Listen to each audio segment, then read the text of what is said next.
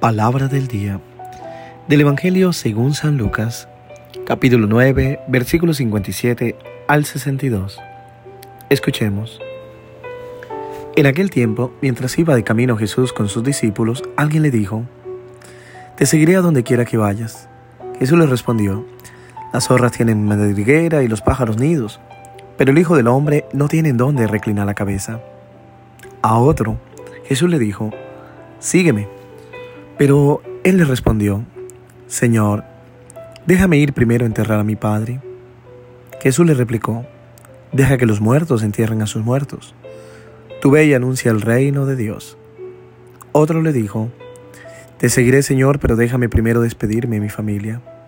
Jesús le contestó, El que empuña el arado y mira hacia atrás no sirve para el reino de Dios. Palabra del Señor. Gloria a ti, Señor Jesús.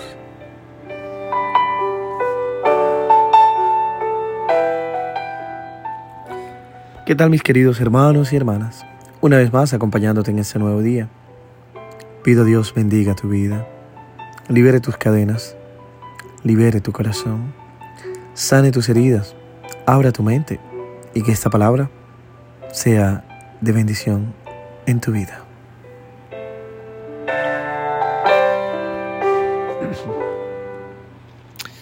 Hoy en el Evangelio Jesús se encuentra con tres personajes en su camino Tres personas comunes, sin nombre, sin título, sin referencia de pertenencia. Con cada uno de ellos Jesús entabla una breve pero intensa y lapidaria conversación. El hilo rojo es el tema de la llamada y el elemento de continuidad lo da un verbo. El verbo seguir. Declinado en diferentes formas y tiempos.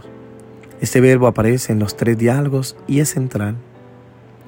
Al final, todo diálogo parece conducir a una solución unívoca, pienso yo. Los tres no son dignos de seguir a Jesús. De hecho, a los tres se le da una respuesta aguda y amonestadora. Al primero que pretendía seguirlo a todas partes le responde que no hay ningún lugar. Al segundo que quiere enterrar a su padre le responde que lo deje en paz. Y al tercero que quiere despedirse de los de la casa le responde que volver atrás no es indicio de vocación.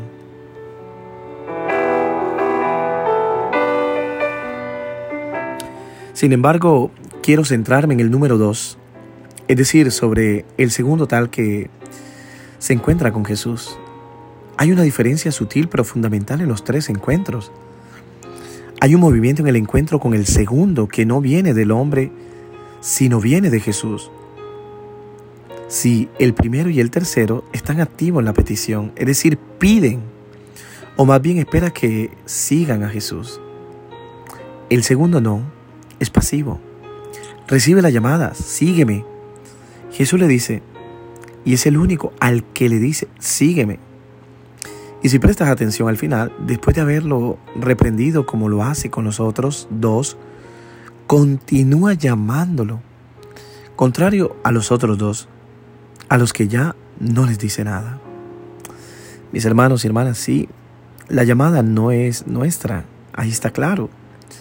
No somos nosotros los que elegimos a Jesús, es Él quien nos elige a nosotros. Dirás, ¿por qué nos elige? Aquí se abre el abismo del misterio. Una cosa es cierta, no por nuestras habilidades, así que solo un agradecimiento por este regalo inmerecido.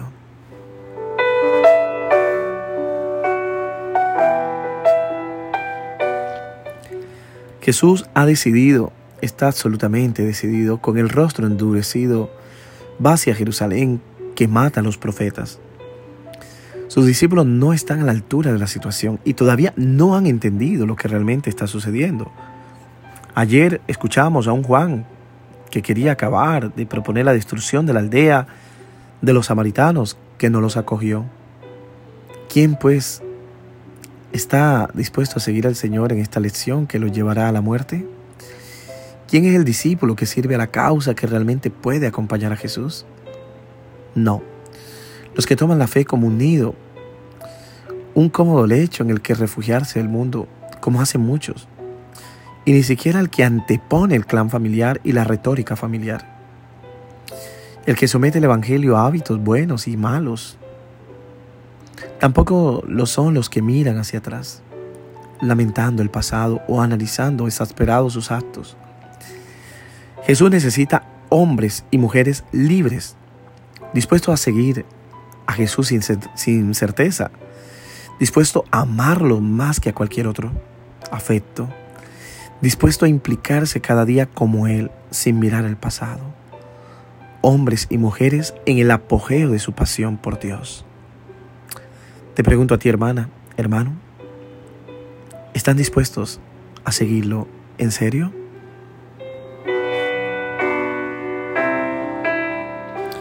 Que Dios te bendiga en el nombre del Padre, del Hijo y del Espíritu Santo. Amén. Te deseo un hermoso día. Reza por mí.